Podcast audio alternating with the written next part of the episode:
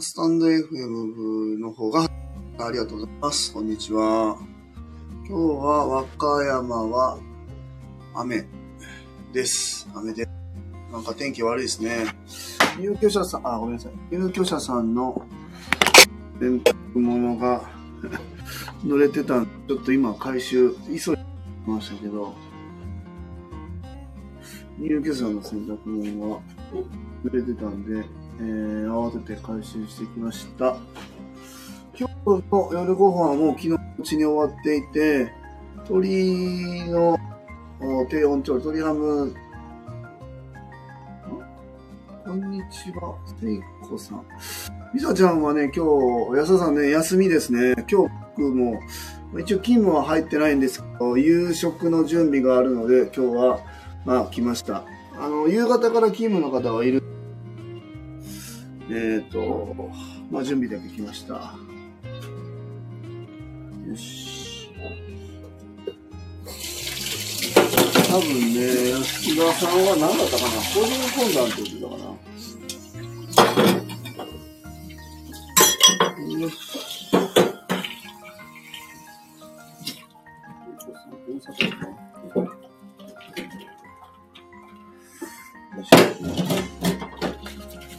さて、今日も夕食の準備をしながら配信の方をさせていただいております。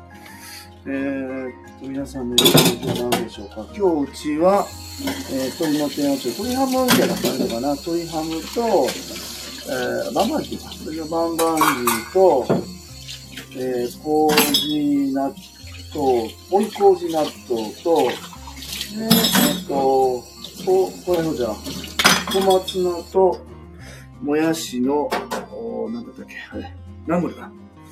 を、今日は準備してます。もう本当にね、終わっちゃったんで、えー、とその辺は。あとは、ちょっと、前日から仕込んでる分の、よいしょ。えー、っと、この辺はね、麹ですね。塩麹。えー、っと、これが、醤油麹。これが、玉ねぎ麹。玉ねぎ麹2個作りましたね。あと、これが、中華、声を流しちゃった。中華麹ですね。これが、とかで、ラジオの方はわかんないか。で、これ1日1回、えっと、混ぜて、1週間から10日ぐらいですかね。これでちょっと、あの、常温で置いて、あの、発酵させるような状態ですね。ちょっとずつとろっとしてきましたね。塩麹。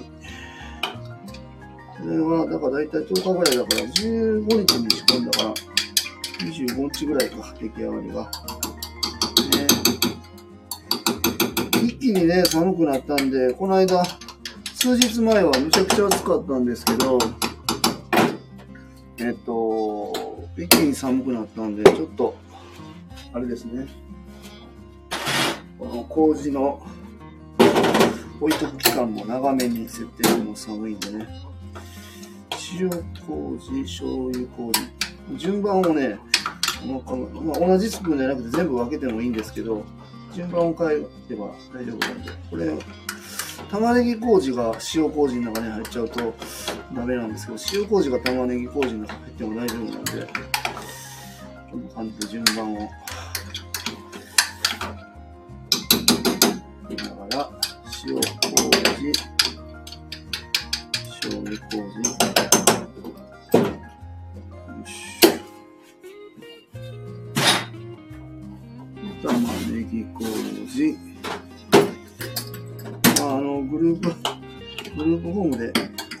麹の仕込みまでやってるとこあんまりないと思うんですけど、できるだけうちは、まあ、あの、あることにはあるんです。あの、だしの素とか、えっと、なんだろう、ウェイパーみたいなのとかもあることはあるんですけど、ほぼ、ほぼ使ってないですね。そうですね。よいしょ。あとね、お出汁も取ってるんで、出汁の素もあんまり使ってないですね。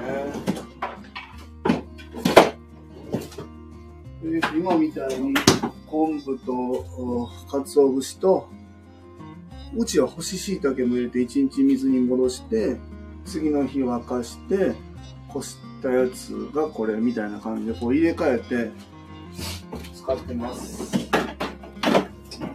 主にお味噌汁に使ったり、まあまあでも他にも使うか。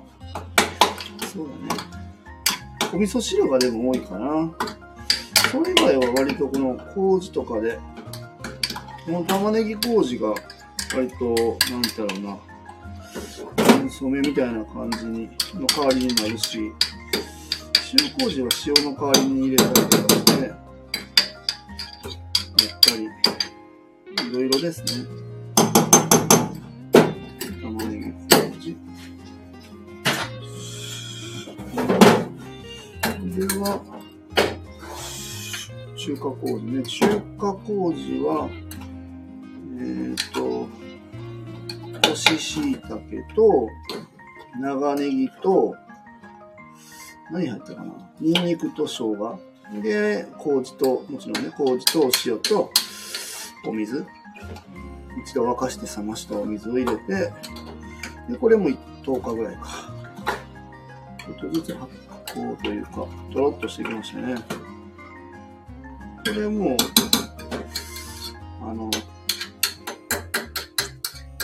そういう、まあ、さっき言ったみたいな、ニンニク、生姜、干し椎茸とか長ネギはこれもだしの代わりです。まあ、そういうところに使いたいなっていう料理があれば足すっていう感じで、割と今回多めに仕込みましたね。使い勝手もいいんで、まあ、量、和洋中使えるのかなと思います。うん。美味しい。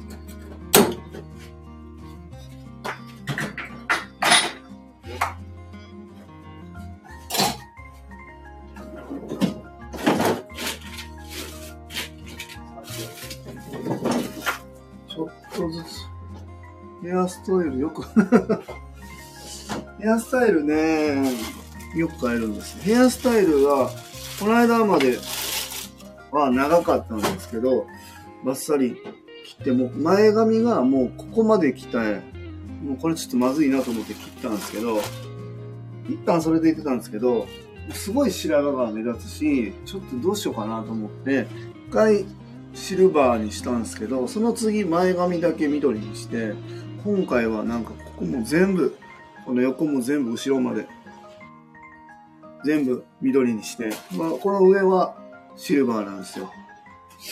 ね。で、やったら、あの、ご存知かわかんないですけど、ジョジョの、ジョジョの奇妙な冒険、この第4部に出てくる、あの、ドラマで、あの、高橋一生さんがやってる岸辺露伴の髪型だって、よく言われ、よく言われるようになりまし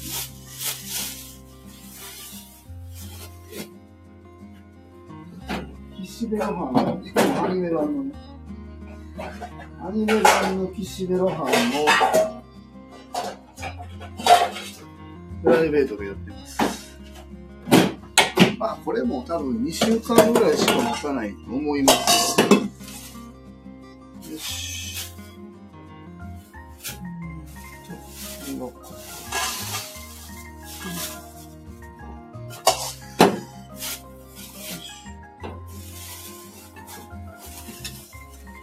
今ね、ちょっと柚子の仕込みやってて結構ね、これがめちゃくちゃ時間かかるんで、もうちょっと分けてやってるんですよね。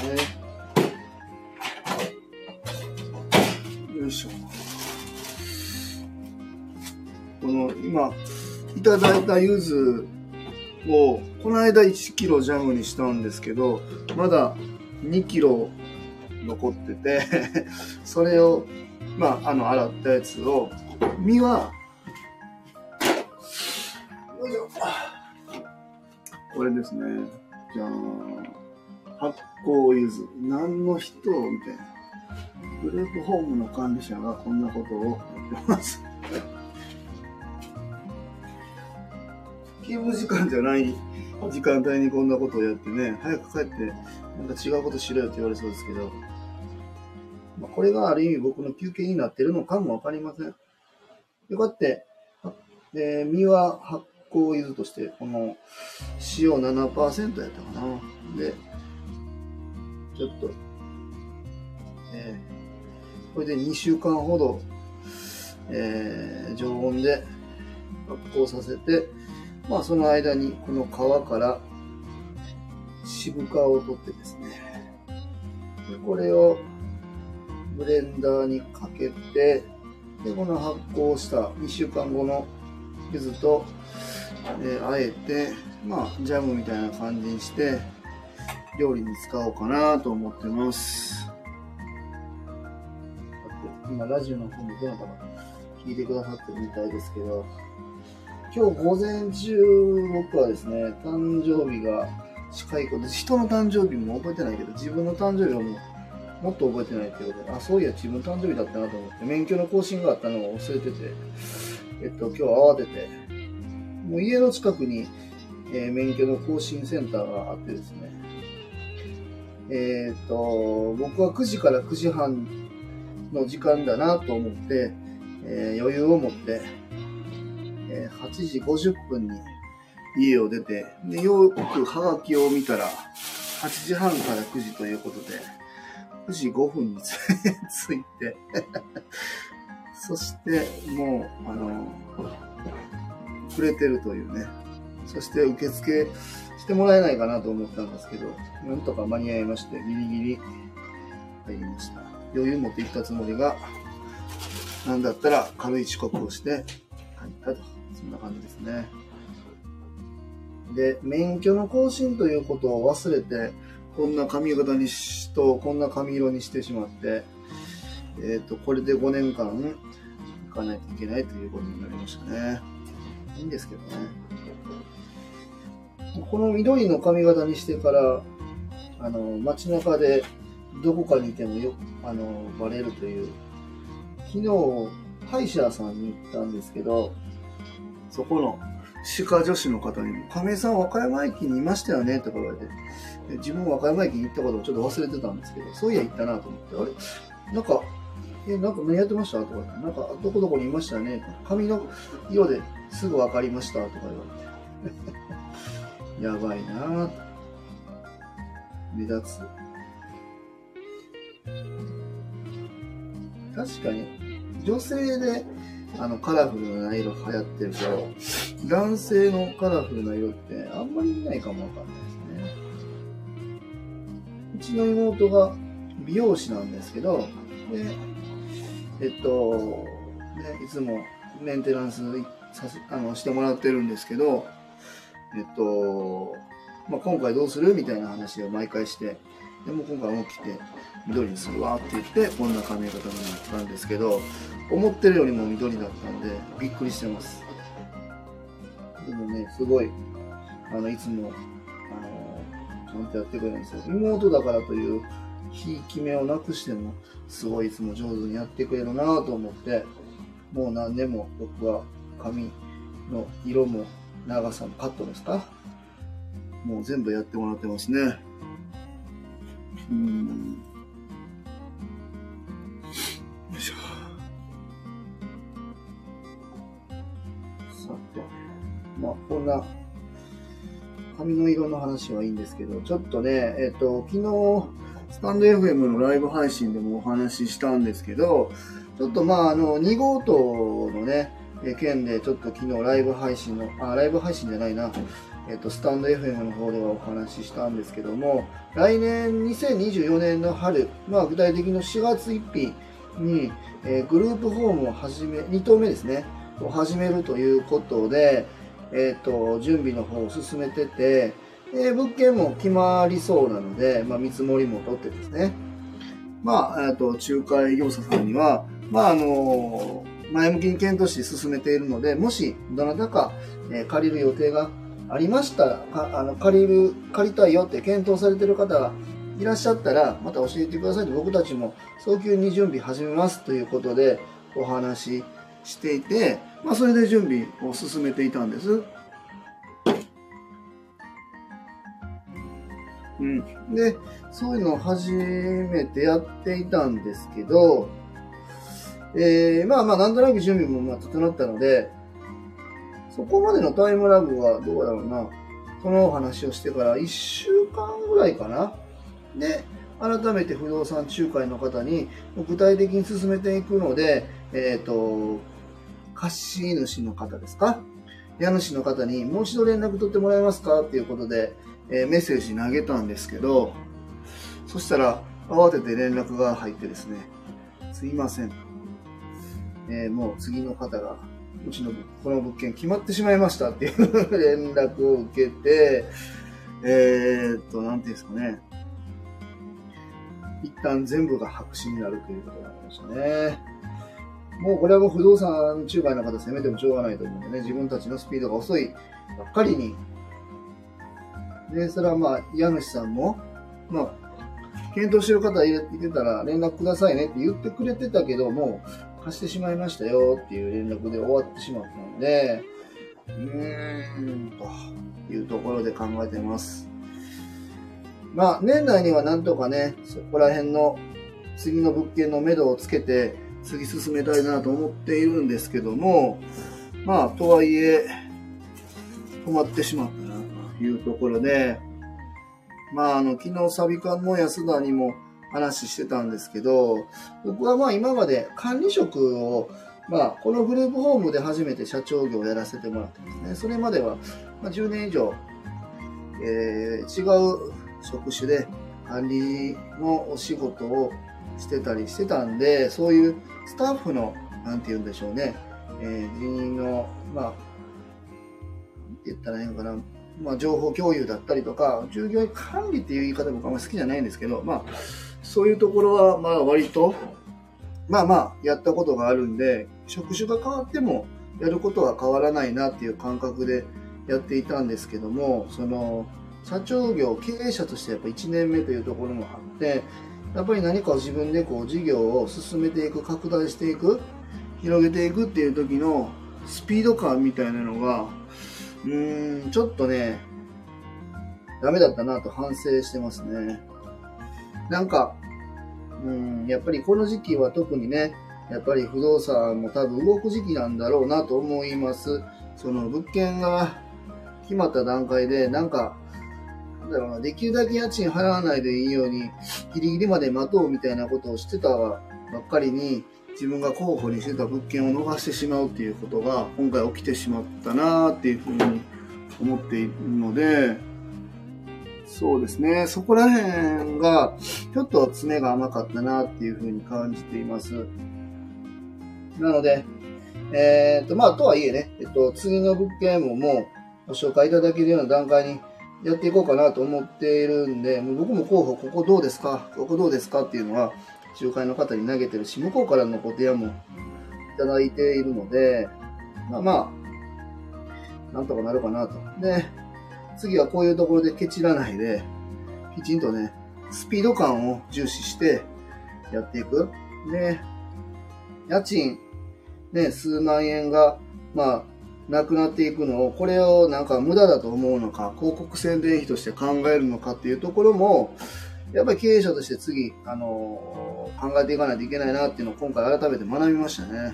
なので僕はあまりその、えー、自分が考えてた物件がなくなったことに対してネガティブに考えることはもう全く 全くないんですけど、ただ、そうか、それが経営というものかという何かこう、すごい大きな、僕の中では学びがあったなと感じております。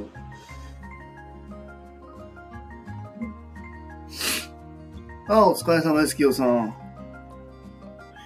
今、愛知県の豊橋駅に向かって運転中です。昨夜、豊橋のホテルでラジオ、ああ、清さんありがとうございます。えっとね、二棟目で考えてた物件、えっと、まあ、えっと、理事会の時に、清さんに見てもらった物件、アパートの方も、えー、なくなりました。で、えー、一軒家の方もなくなりました。で、えマンションの方はやっぱ今この時期、えっ、と、近くに大学があるんで、まあ、専門学校じゃない、看護学校とあと医大があるんですけど、この学生さんたちの今活発に動いてる時期なんで、どんどんどんどん入れ替わっていくっていうことで、候補のマンションなくなったのと一軒家も2棟ぐらい考えたところの、まあ、1棟見てもらったんですよねこの間あの理事会の時に図面あれもなくなったということで、えー、こんなとこなくならないだろうとかってなんかそうそこがこうちょっと舐めてたなっていうのとうーんやっぱりうーん経営というものはスピード感が大事なんだなっていうのとまあ、ここの判断をするのが僕の仕事なんだなっていうところも昨日もう学び 学びましたね。はい。ね、なかなか難しいですよね。だって、まあ工事の間も、まあ家賃が発生する。当然工事費はかかりながら家賃も発生するけども、売上としてはえー、ないっていう状態ですよ。まあ、今1投目があるんで、1投目をやるときはね、本当に売り上げがゼロの状態でやっていく状態だったので、まあ、あの、金融公庫からお金を融資いただいた分が、どんどんどんどん目に見えて減って減っていく恐怖はすごいありましたけど、まあ、今回はね、えっ、ー、と、その辺の資金の準備も、まあまあ、しながらやっているので、前回とはまあ、あの、雰囲気は違うんですけども、まあ、とはいえ、やっぱり何もない状態からお金が、ね、なくなっていくっていうのに、僕もちょっと一歩引いてしまうところがあったのが、今回の判断ミスだったのかなとは思ってます。まあ、次紹介してもらうとこも今、候補あるんですけど、ここが今紹介いただいてた物件より、もしかしたらいいかもわかんないんで、そこはもう、ま、あの前向きに捉えて、次に次に進めようかなと思ってます。で、まあ、あ、安田さん来たな。安田さんさっき電話かけてきてたね。あ、あれだね。さっき、あの、聖子さんいたよ。聖子2209。みさちゃんいる？って来てたよ。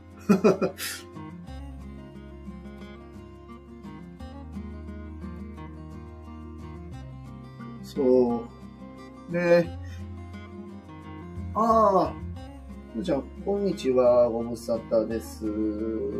今、晩ご飯の準備はもう終わっているんですけど、えっと、入居者さんの就労先から柚子を3キロもらって、今2キロの処理をしてます。下処理をしてます。これね、すごい大変な。この柚子の皮あるでしょ？ここから、あの、あのなんていうの？この渋皮あるでしょ？この白いところ。これを、皮を、なんていうの？包丁で添いていくっていう作業を今2キロ分やってます。えっと、誰にも望まれてない仕事です。誰かが柚子をこうして食べたいって言ったわけではないんですけど、自分が好きでやってます。そう、だからその2投目の候補がなくなってしまったっていうことをね、今ちょっとお話ししてました。安田さんね、そうそうそう、ゆず、そうなん、ゆずなんだよ。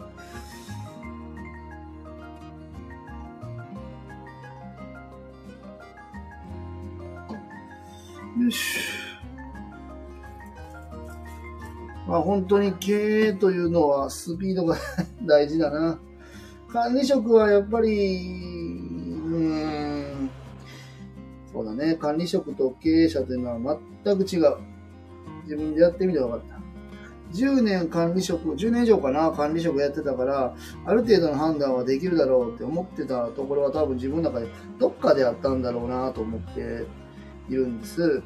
で、まあ、それで何とかなったところもたくさんあるし、本当に前の会社のおかげでね、そういう判断に困ることもなかったり、なんだろうな、えっと、スタッフのさんのところで、この時どういうふうにしたらいいんだろうみたいなところでやっぱり以前のね働いた知識が生きてきてるところはたくさんあるんでもう全部があの無駄になったというわけではないんですけどとはいえやっぱ経営というのは、えー、お金の動きを自分でやっぱり決めないといけないというところがあって僕もったいないなと思ってまあ、その管理職の時とかねやっぱ会社に不利益を起こさないように、えー、自分がミスしてしまうとこれが なんだろうな自分の評価につながるっていうところが多分自分の中でもどっかあったんでしょうね、えー、そんなにスピード感を持ってできるところがなかったのかもわかんないですけど今度経営となるとですねいろんな、えー、競合がいるわけでその中で自分が判断に迷っている時に相手はもうすぐそこで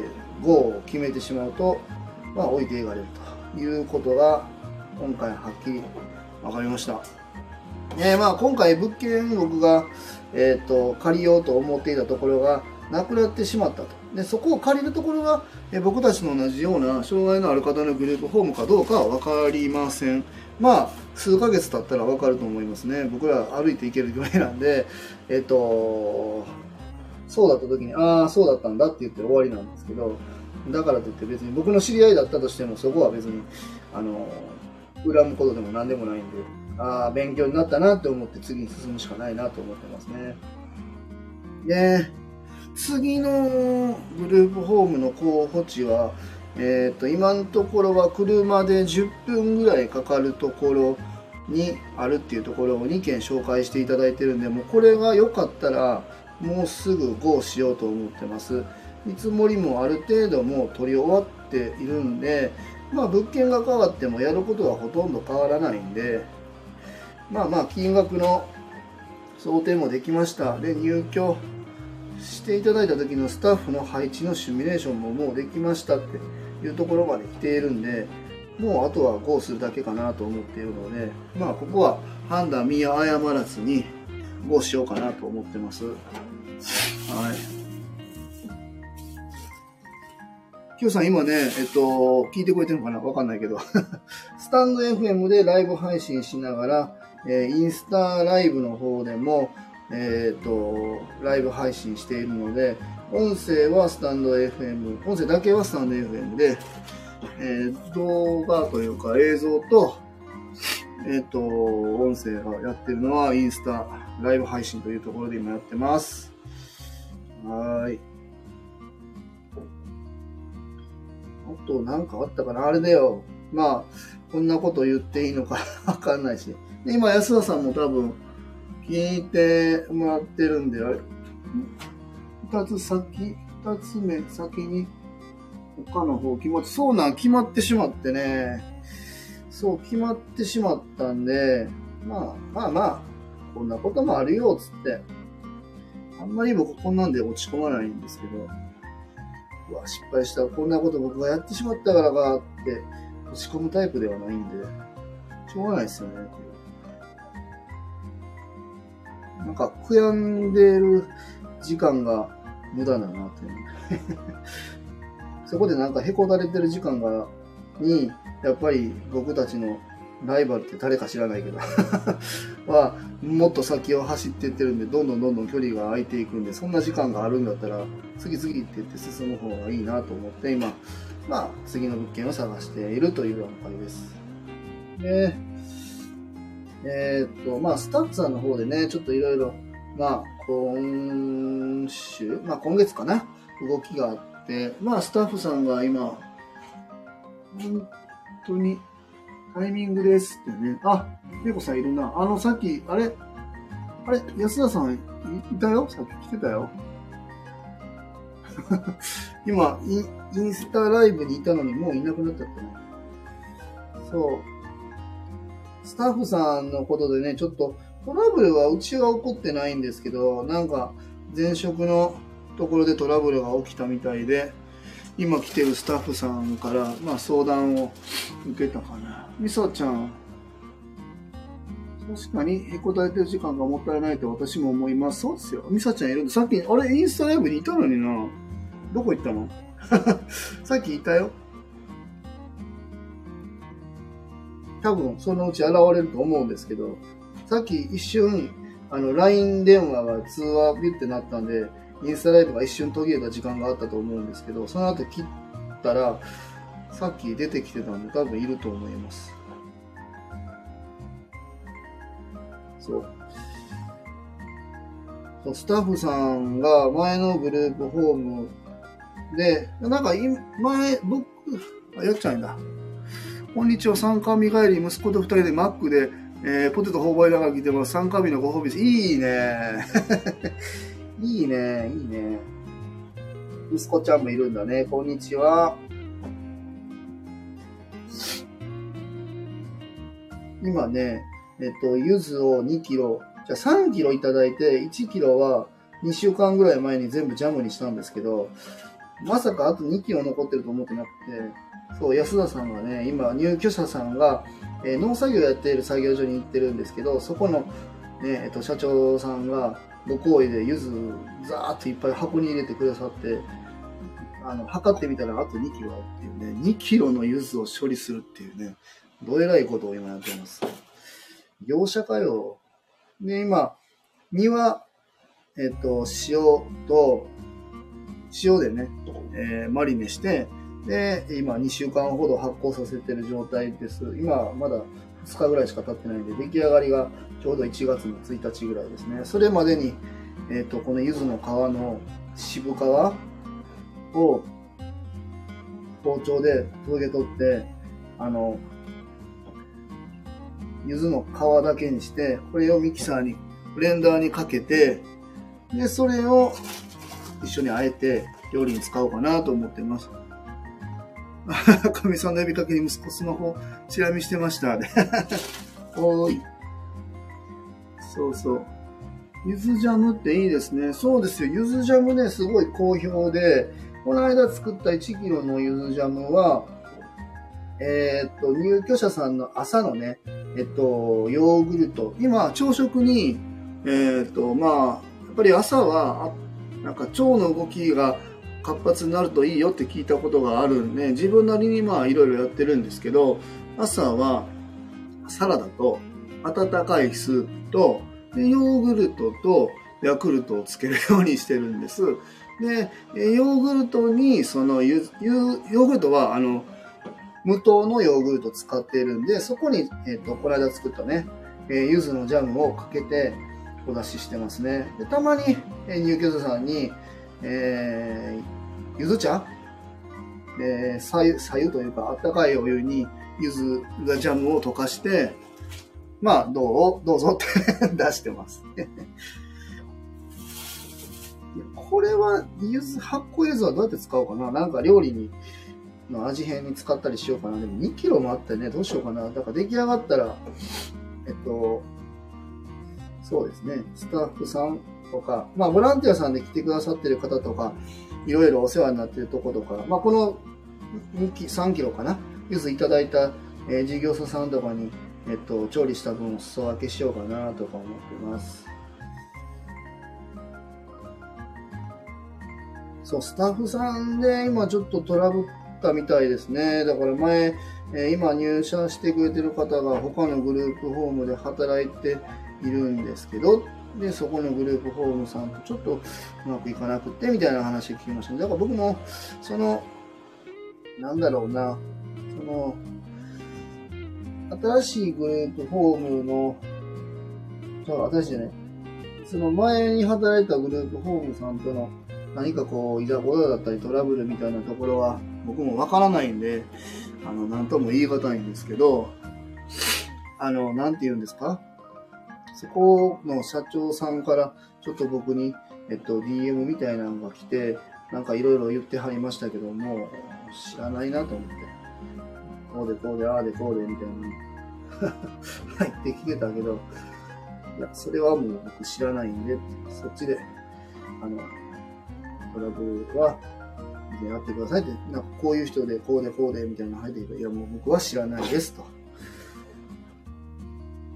いうふうに話を突っぱねて 終わりました。終わったのかな？知らんけど。おー、ユニくんお疲れさん。仕事終わったんでね。なんか、アイコン変わってるけど、なんか怒ってる波平さんの アイコンになってるやん。面白いな。ユニくん、今日雨降ってたのに洗濯物干したやろ。さっき雨降ってたから回回収じゃないな。あの、軒に移動したよ。ユニくんって今ね、あの、スタンド FM にコメント入ってくれてる方は、うちの入居者さんで、えー、2階建てのうち6床マンションのグループホームで、1階のね、えっ、ー、と、お部屋に住んでくれてる19歳の入居者さんなんです。今コメントくれてます。お仕事お疲れ様。今お仕事終わって休憩中かな？うん。今日は、僕は、亀井さんね、今日は夜勤じゃないんで、えー、他のスタッフさんが来てくれる予定になってますけど、まあ、すみくんが帰ってくる、あ、はいはいはい、洗濯物ありがとうね。はい。ユニくんはね、本当に来た時と今とではだいぶね、あの体験も変わったし、えっ、ー、と、お話の仕方も変わったなっていうね、今本当に、えっ、と、半年に一回、えー個別支援計画っていうのを立てて、グループホーム、まあ、福祉事業のサービスは全部立てるんですけど、うちのグループホームを立てていて、サビカンの安田が中心に、まあ、あの、関係している事業所さんとか、もちろんユニくんもね、含めて、ご本人さんとお話しして、半年後のどういう自分になっていたいよねっていうお話をね、ユニくんしたね。それに向けて、え、目標を立てているところをご本人さんとも共有しながら、日々生活過ごしてらっしゃって、すごい変わったな、本当にな。以前な、来た時は7月ぐらいから、入居者さんとちょっとトラブルになることもあったけど、もうそこも乗り越えてね、本当に今は、あの、楽しく暮らしてらっしゃるなっていう印象です。母さんも喜んではったね。そう。で、今はこうやってね スタンド FM のアプリをダウンロードしてくれてて、ねこうやってたまにね、お仕事の合間とか、え、に、えっと、コメントくれてるんでね。ありがとう。ね、今、インスタライブの方もね、やってるんだよ。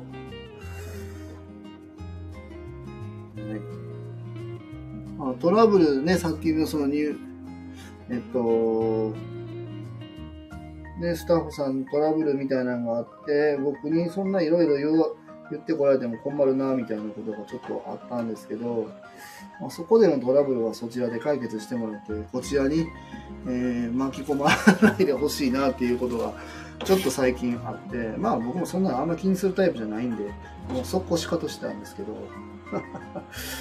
で、それによってなんかね、その、新しく入るスタッフさんも、なんて言うんだろうな、僕よりもちろんグループホームとしの経営というか運営自体は僕より何年も何年も先輩の方からのそういう発信だったんで、えっと、亀井さんのグループホームに迷惑かけないで、かけてしまわないでしょうかとか、その圧力がかかって亀井さんにすごい迷惑かかるんじゃないですか大丈夫ですかみたいなこと言われたんですけど、知らないそんなのつって。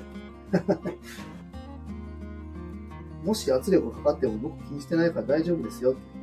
そんなかけられるようなグループホームのそんな偉いさんがそんなしょうもないこと言わないと思うんで、多分大丈夫ですよって言って終わりました。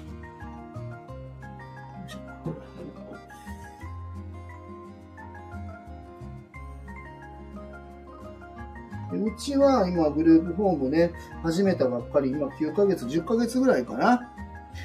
になって、6床、満床というところまで、今、なんとか、ね、本当に、サビ缶の安田の営業だったり、日々のね、えー、連携のおかげで、今6人満床と。で、こんなまだ経験も浅いグループホームにご紹介いただいてなんとかなってですね、次2棟目というところまで来ていて、まあさっきその2棟目のね、物件がちょっとなくなってしまった、白紙に戻ってしまったっていうことはありましたけども、まあまあそれでもなんとかそこまで来ているっていう段階で、ね、かたやその、ね、僕に何かこういろいろ何かこうお話しされている方のところはまだそこまで行ってなさそうなんで、まあ僕に圧力かけることはないのかなと思ってます。すげえ大手だったらあるかもわかんないですけどね。まあでもそれだとしても別にやることは変わんないかな。よいしょ。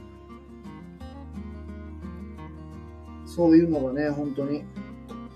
まあ今、お聞きの方でもこう今後グループホームを検討しているとか、えっと、もうまさに今グループホームを探してるとか、もう今住んでるとか、お子さんがお住まいになってるとか、いろんな方いると思ってますけど、まあ、そういうグループホーム同士の付き合い、つながりみたいなのもまああってですね、まあそこら辺は僕もある程度理解しながら進んでるんですけど、ややこしいところはもう、もう、しながらやってるっていうところで、そこをね、なんかこう、わかるものがないっていうのがやっぱ一番怖いなって思いますね。自分は今、福祉事業所の、えー、代表という側面もありながら、障害を持つ子供の親としての側面がありましてですね、えー、親として、えっ、ー、と、子供のね、そういう住まい、暮らしみたいなことは当然考えるわけですけども、万が一にもね、そんな変なグループに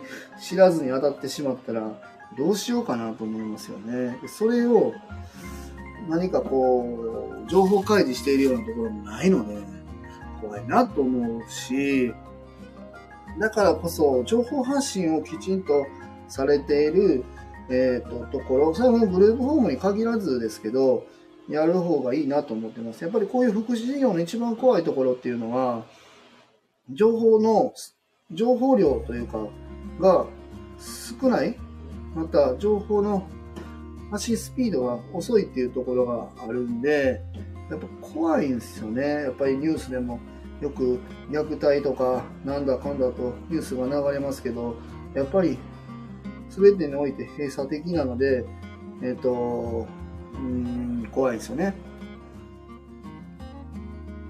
障害を持つ子供っていうのって、あの別に僕は差別的に言ってるわけでもね、自分とこの子供もそうだからあえて言える言葉なのかもわかりませんけど、いなくなるっていうことが今後ないと思うんです。むしろそういう、えー、検査なりが、えー、進歩して、そういう早期発見みたいなのが、だんだんだんだん増えてくる中で、障害を持つお子さんっていうのは、もうこの年から亡くなりましたよ、以降全員、えー、亡くなりましたよってなかなか難しいと思うんですよね。で、そうなった時に、えっと、なんだろうな、そういううちみたいなグループホームっていうのは、まあ選択肢の一つとしては入ってくると思うんですよね。まあ今後、もしかしたら事業形態だったり、法律が変わって、名前が変わったり、やり方が変わったりするかもわかんないけど、住まいという意味では、まあ変わりなく続いていくんだろうなと思います。でそんな中で、こういう福祉事業所がまあ、なくなるっていうことがない中で選んでいかないといけない。で、もちろん和歌山市だったら70件あるんですけど、えっと、70件ね、お子さんが、えっと、グループホームを体験するなんていうことは、まあ、なかなか現実的にも難しいかなと思ったときに、相談支援専門員さん、え高齢者の方で言うと、ケアマネージャーさんみたいな人が、え、ついてくださって、この方が、え、こういうとこどうですかとか、こうお住まいとか、え、お仕事先との関係性を考えたり、距離感考えたらここがいいんじゃないですかっていう候補を多分2、3個に絞って、えー、ご紹介いただくと思うんですけど、その時の取捨選択方法に、その情報っていうところの、まあ、量が圧倒的に福祉は少ないっていうところがあって、まあ、高齢者の方でも少ないと思うんですよね。その、有料老人ホームとかいろいろあると思うんですけど、その中で選んでいかないといけないっていう怖さみたいなのをすごく感じているんで、変な奴がいてもわかんないっていうね。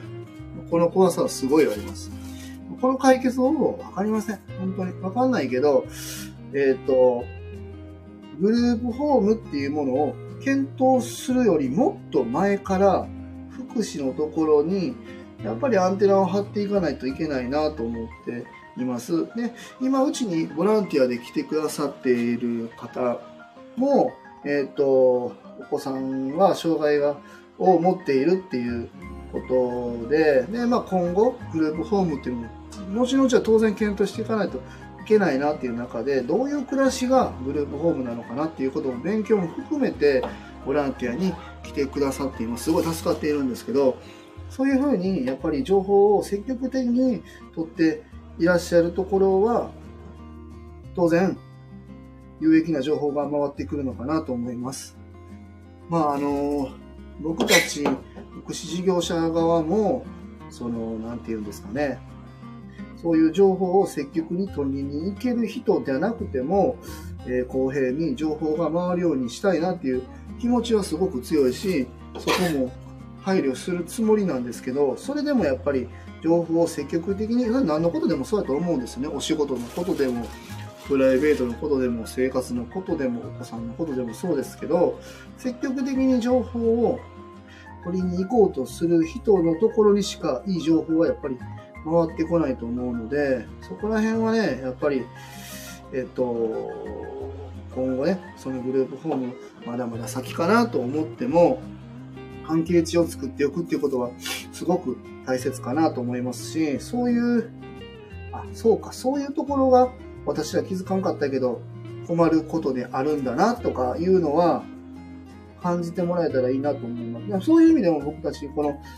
えグループホームブルーの三日面は、えー、まあ、あの、インスタの方でもやらせてもらってるし、あの、スタンド FM の方でも音声でね、毎日配信させていただいてますけど、そういう意味でも情報発信しているんです。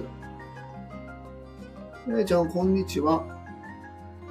今ね、2キロの柚子をね、もう スカを、あの、ペティでやってます。地道でしょう。ほら。これ。見てこれ。まだあるよ。この間1キロ終わって、ジャムにして、で、今度2キロの皮を、渋皮を持ってます。もうね、でもめちゃくちゃ綺麗にやってたらすげえ時間かかるんですげえアバウトに行ってますけど、それでもかかるな。あ、ユニくん後ほどだね。ユニくんに会えるかな？よし。ちょっとね、さっき話したんですけど、あの、フランチップの、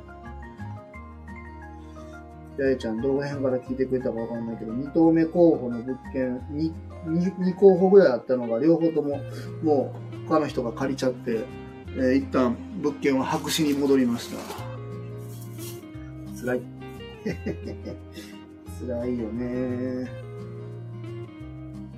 だからもう次の物件行くぞ、つって。で、その、やっぱり経営にはスピード感みたいなのは大事だなっていう話をさっきしてました。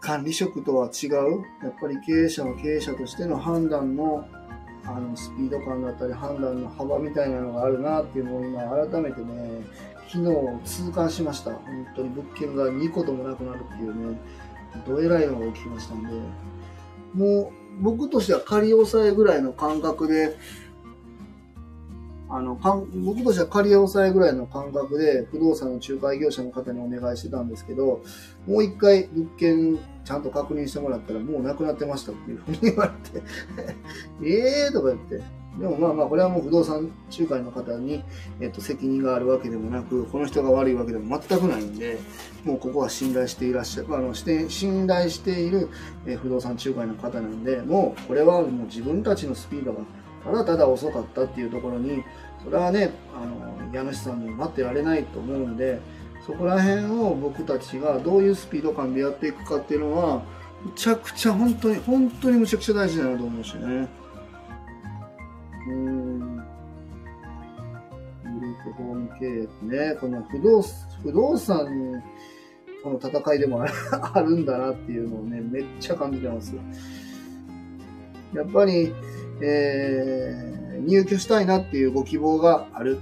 そこに対して、建物、設備が用意できないと始められないんでね。まあもちろんスタッフさんの準備も必要ですけど、もう今4月に向けてね、えー、面接採用の方を始めていってまして、まああの1人はもう採用しました。で、えー、あと3人ないし4人ぐらいは夜勤さんをえーと、採用する予定で今求人の方もかけていってるんですけどその途中で候補物件がなくなるというね大大事態大問題が起きましたんで びっくりしてます。まあまあでもなんとかなるっしょ。ね。まあこれはあの、中なんて言うんだろうな。賃貸物件だからこんなことになるんであって当然新築の、ね、一から建てるとなったらもちろんまあ土地がすぐなくなってしまうということも可能性としてはなくはないと思うんですけど、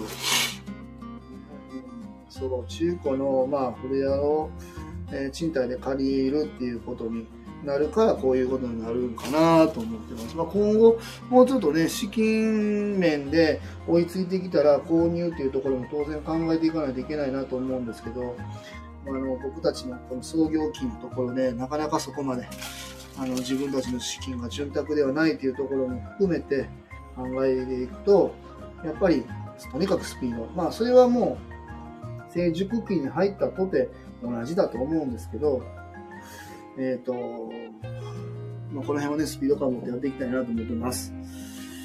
えー、よいしょ。ちょっと話は変わって、えっ、と、まああの、福祉事業っていうのは、まあ、この障害のある方、障害をお持ちの方っていう言い方をするぐらいなので、ない方の方が多いっていうのは、まあなんとなくイメージとして皆さんご理解いただけると思います。これはもう自分の息子が障害があるということも含めて自分もあの自覚しているんですけど、まあ、えっと、障害。が、えっ、と、ないということの方が多いっていうのは分かっているんで、えっ、と、数としてはマイノリティに入っているなということは自分たちでも自覚しています。で、そんな中でですね、えっ、と、え、誰か来たな。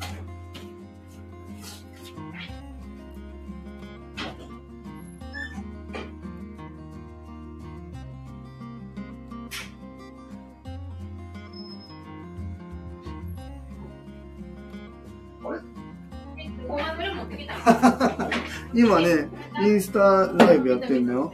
あれ、さっき、あれ、何あれ、なんでここにまだある？見ながら来てる？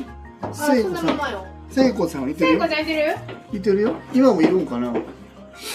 聖子ちゃん。こんな髪の毛なって。なあ、ふざけたグループホームで。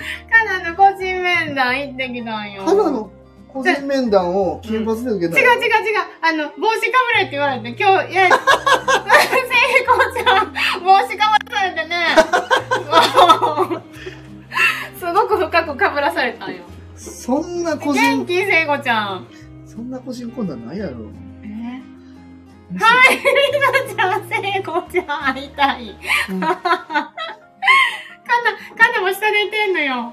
あ、そうなん？うん、そうそう。もう決めたで、かなの志望校。もう先生、大丈夫と思いますって言ってくれた。あ、嬉しいね。もううんうん。あの、親、親子で今盛り上がってるとこやな。ちょっと安心したかな。うーん。ほんで、なんか職員室で、安田さんがそこってなって、うん合ってる合ってるって言って、みんな先生言ってたって言ってた。えー、そうなんそうなん、や。そうなん。娘ちゃんのキャラにね。そうそうそう。でも、あの、まだみんな迷ってる方も多いけど、もうかな一番最初に決めたって言ってた。進路を。ね。そうか。そうか、そうか。また、そうよ。そうよ、ね。ま、ママ、ママ、かなのママとか、京子さんとかも、高校一緒のとこ行くわ。うん、そうなん、そうなん。シオン、シオンは？シオンも、受験やもんな。シオンって誰？聖子の娘よ。そうなんうん。なんか、二人のトークになってごめんよ。本当に割ってきてな。ごめん、ごめん。待ってきてよ。やっぱりね、ちょっと嬉しいよ。聖子好きやからさ、僕はあの、私。今、うん。晩ご飯の絵はもうほぼ終わってるうん休みやろね私、英子さんにもう段取りしたのに。英子ちゃんも、オッケーって言って。そう。でも分かんないから味噌汁作って、うん、でもう、もうだって英子さん、味噌汁作る気満々で言ってくれてんじゃん。で、小鉢も用意やってるから、安田さんと話ちゃうやんってなってそうよ。もう揉めんない。噛み合ってない。そうよよ。働いてませんよって。こんな、こんなね、うん晩ご飯用意しようとしたら、ほんまよ。されてるよやる気になってさ、うんそうそうそうそう。そうよ。せんよ。うんまあそんなこんなで私たち今くら寿司に行ってますわ。イヤ、イヤホンさ、さっき、うんあの、うん僕はスシローにとにうんうんうん、そうや忘れたもんな。なんでスシローちゃうのよ。あ、そうそうそう。そうなの、そうなの。スシロー行けよ。え？くら寿司ない私たち。聖子ともよく言ってたよ、聖子親子僕はやっぱりね、な。うん。知ってる人がさ、くら寿司に働いてるから、うんなんとかお金を回したいなと思って、そうなうちの回転寿司はくら寿司じゃなくて、スシローに決めたよ。そうか。もうくら寿寿司、知り合いも司、何も言ってないよ。スシローはいいで。やっぱメニュー構成とかのうん。商品のうん表示の仕方とかよ。うんうんくらうん。寿司っと見にくいんやな。そうなんやけどな。ユニくんや。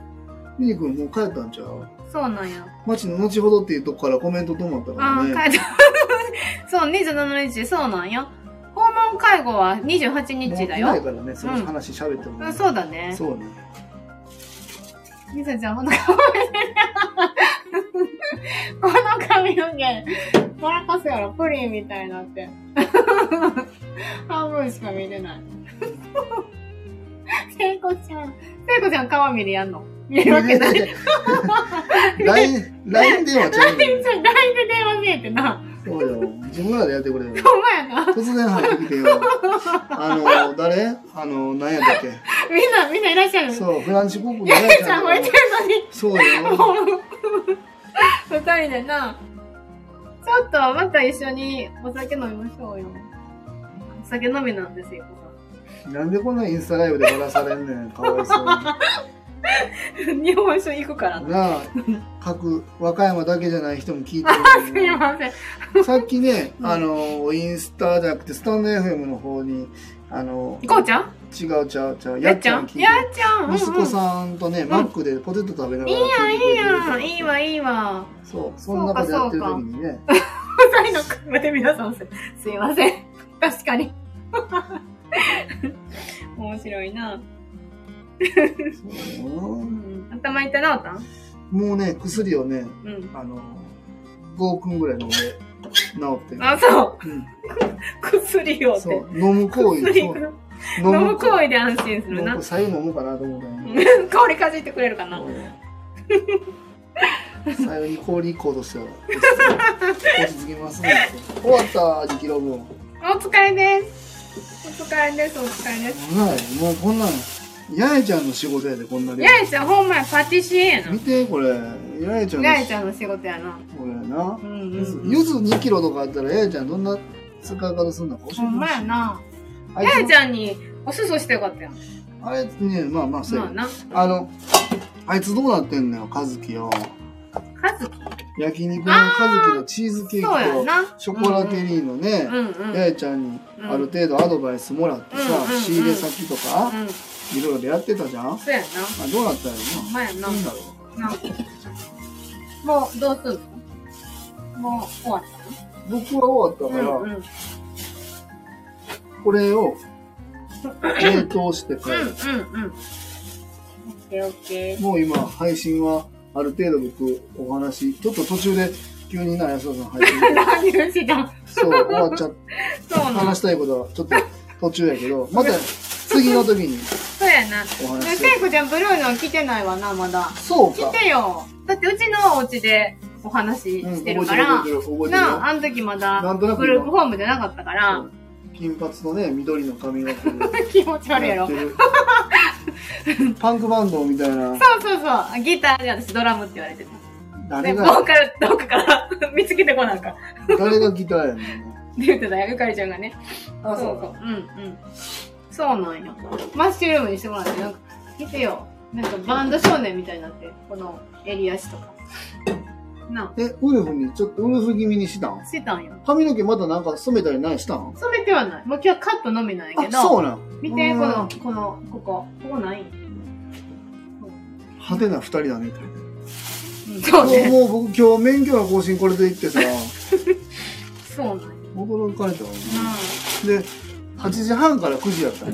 9時から9ん。あ、時。半と思うんったら、え？っと思って、うん9時50分に家飛び出して、飛び出したな。んで、近ってよかったよ。近くでよかったわと思って、免許証持ってないことに気づいて、ん免許証不携帯で走ってて。しかも免許更新で免許持ってないでやばいやんと思って引き返して着いたら9時5分うで。あの、何食わぬ顔で受付ビュって並んだら、うーん電話しだして、すいません、過ぎてらっしゃる方来てるんですけど、うんああ、やっぱバレてんなと思って。うんうん。どうぞ。よかったね。ギリギリ。寛大な。いろんな人が並んでる横をね、うんうんすり抜けてね、うんうんあの適正検査を受けさせてもらって、うんごめんねっつって、無事、免許証更新。ブルーになっちゃいました。よかったです。この間一旦電子捕まあっ、て、そうよ。な5年間。あ。そうだね。でもね、なんか、あの講習ってね、僕はなんかある意味面倒くさいなと思いながら、毎年やってもいいなって思うわ。もう、免許更新の講習。今の状況とかも知れるし、なんかでも、僕もわかんねんけど、あんなとこでそんなこと考えたら、なんかビジネスチャンスみたいなのいっぱいあるなと思って。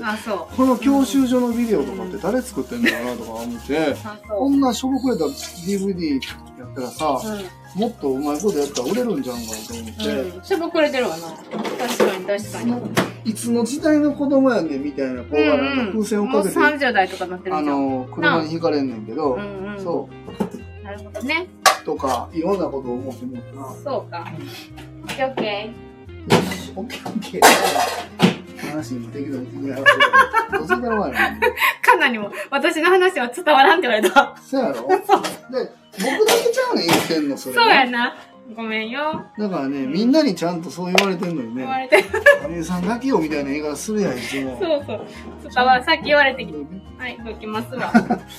どうしようかな。ほな、もう行こうかな。僕ももう だけして。僕ももう行くよ。何しに来たの俺。いや、だから、ごまどれ持ってきたよ、鳥ハムに。で、ご飯どこ置いたんよ。あれ？入れたやろ？こ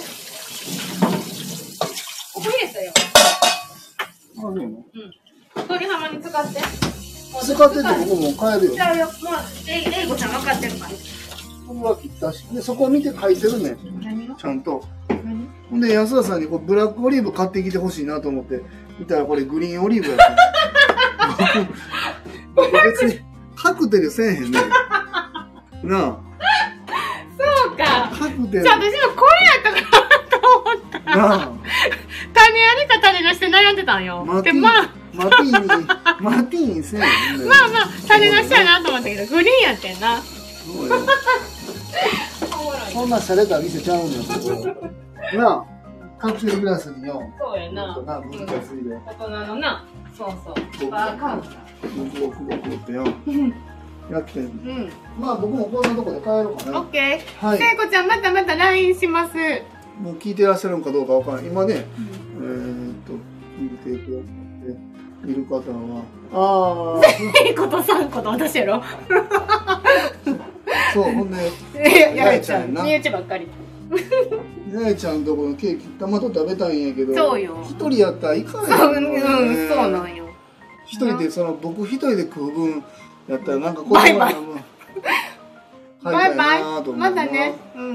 はい。またまたはーい。またあの話の途中に割って入られてちょっと話題変わりましたけど、またわまたまたはいありがとうございました。どうも面白い。もう耳ね、めちゃくちゃね、やっぱりなんか、私聞いてる人